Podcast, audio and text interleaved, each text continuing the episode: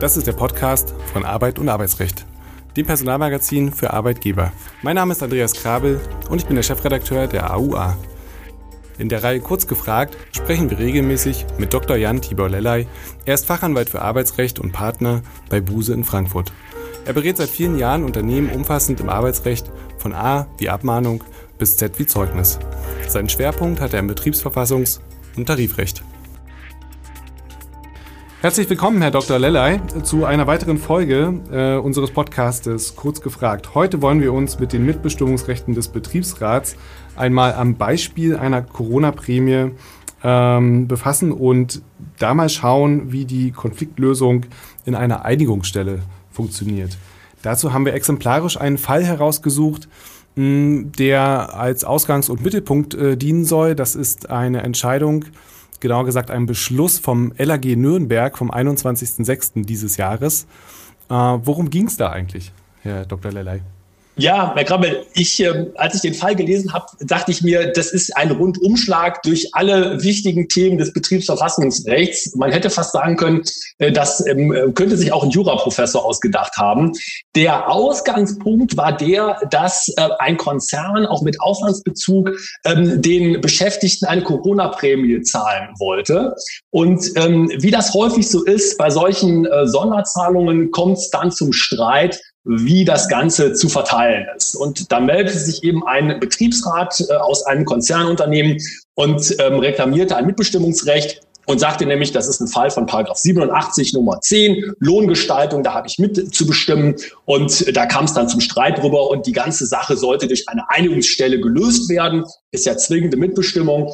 Und ähm, da wurde dann das LAG äh, Nürnberg eingeschaltet im Streit um die Einsetzung dieser Einigungsstelle da jetzt natürlich erstmal äh, zu Beginn finde ich für mich die Frage, ähm, wann wird ein Konzernbetriebsrat eigentlich gebildet und welche Regeln gelten hier? Weil das war ja so eine zentrale ähm, Rolle auch oder eine zentrale Frage. Richtig. Also Konzernbetriebsrat ist ja im Unterschied zu den in Anführungszeichen normalen Betriebsräten, also lokale und Gesamtbetriebsräte, eine freiwillige Einrichtung. Nicht? Also das Betriebsverfassungsgesetz sagt ja, Konzernbetriebsräte können errichtet werden, müssen aber nicht. Und die werden eben errichtet in Konzernstrukturen. Das ist ja auch definiert im Aktiengesetz, Paragraph 18 Aktiengesetz, abhängige Unternehmen, also eine typischerweise Holding mit untergeordneten Gesellschaften. Und da wird eben auf der ganz oberen Ebene ein, kann ein Konzernbetriebsrat errichtet werden, der dann ähm, mit der Konzernleitung Auge in Auge die Belange, die sozialen Angelegenheiten des Konzerns äh, verhandelt. Und dafür ist er auch zuständig, allerdings eben auch nur dafür. Nicht? Der ist zum Beispiel nicht zuständig für Dinge, die sich in den lokalen Einheiten abspielen, also so da, wo produziert wird und wo verkauft wird, da ist der Konzernbetriebsrat dann nicht mehr beteiligt. Ähm, Im Ausgangsfall ging es ja nun um äh, die Entlohnungsgrundsätze für die Corona-Sonderzahlung und hier sollte eine Einigungsstelle eingesetzt werden. Also das ist quasi so ich würde sagen, das letzte Mittel, äh, wenn ich es richtig verstehe.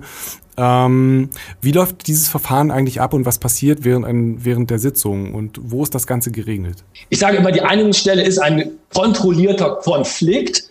Ähm, die Einigungsstelle kann eingesetzt werden bei allen mitbestimmungspflichtigen Angelegenheiten. In Paragraph 76 BTVG ist sie geregelt. Man kann sich das so vorstellen wie ein Schiedsgericht, was betriebsintern tagt. Da gibt es eine neutrale Vorsitzende, einen neutralen Vorsitzenden, typischerweise Richterin oder Richter aus der Arbeitsgerichtsbarkeit und dann eine Zahl von Beisitzern, die ist gleich pro Betriebspartei, typischerweise also zwei Beisitzer Management, zwei Beisitzer Betriebsrat. Und in dieser Einigungsstelle werden dann die strittigen, die mitbestimmungsrechtlichen Fragen verhandelt mit dem Ziel der Einigung. Aber wenn die Einigung nicht, nicht gefasst wird, nicht zustande kommt, dann entscheidet die Einigungsstelle auch durch Beschluss, durch Mehrheitsentscheidung und zwar verbindlich für den Betrieb. Also es ist also wirklich ein ähm, ganz ähm, finales Instrument, kann man fast sagen, um innerbetriebliche Konflikte zu lösen und zwar unabhängig von den Arbeitsgerichten. Ich erinnere mich daran, dass es immer ein großes, großes Thema war, ähm, was, was die Kosten angeht. Ähm, wer, wer trägt die Kosten für eine Einigungsstelle und welche Kosten entstehen da eigentlich? Ja, wie immer im Betriebsverfassungsgesetz äh, gibt es nur einen oder eine, die die Kosten äh, tragen. Das ist nämlich die Arbeitgeberin des Unternehmens. Ähm, und äh, da ist auch äh, nichts, nichts dran zu rütteln. Nicht? Da ist es eben so, dass ähm, sowohl die Kosten für den Vorsitz als auch eben für externe Beisitzer, die fallen dem Unternehmen zur Last. Wenn es eben betriebsangehörige Beisitzer sind, also zum Beispiel Mitarbeiter aus der Personalabteilung oder eben den Betriebsrat, die können dafür keine Entlohnung verlangen. Aber typischerweise so der Vorsitz der Einigungsstelle, das kann schon ins Geld gehen. Und es gibt so Benchmarks, die sagen, naja, also innerhalb, immer ein bisschen so davon abhängig, wie das äh, schwierig ist, was vor der Einigungsstelle verhandelt wird, wie umfangreich das ist, kann so eine Einigungsstelle schon so 10, 15 oder auch mehr tausend Euro kosten. Also das ist nicht einfach so ähm, mal eben aus der Portokasse bezahlt.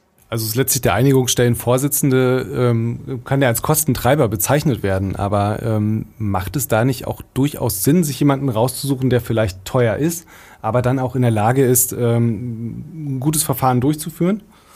Absolut. Und interessanterweise sehen wir ja schon seit einigen Jahren eine Tendenz der Professionalisierung bei den Einigungsstellenvorsitzenden.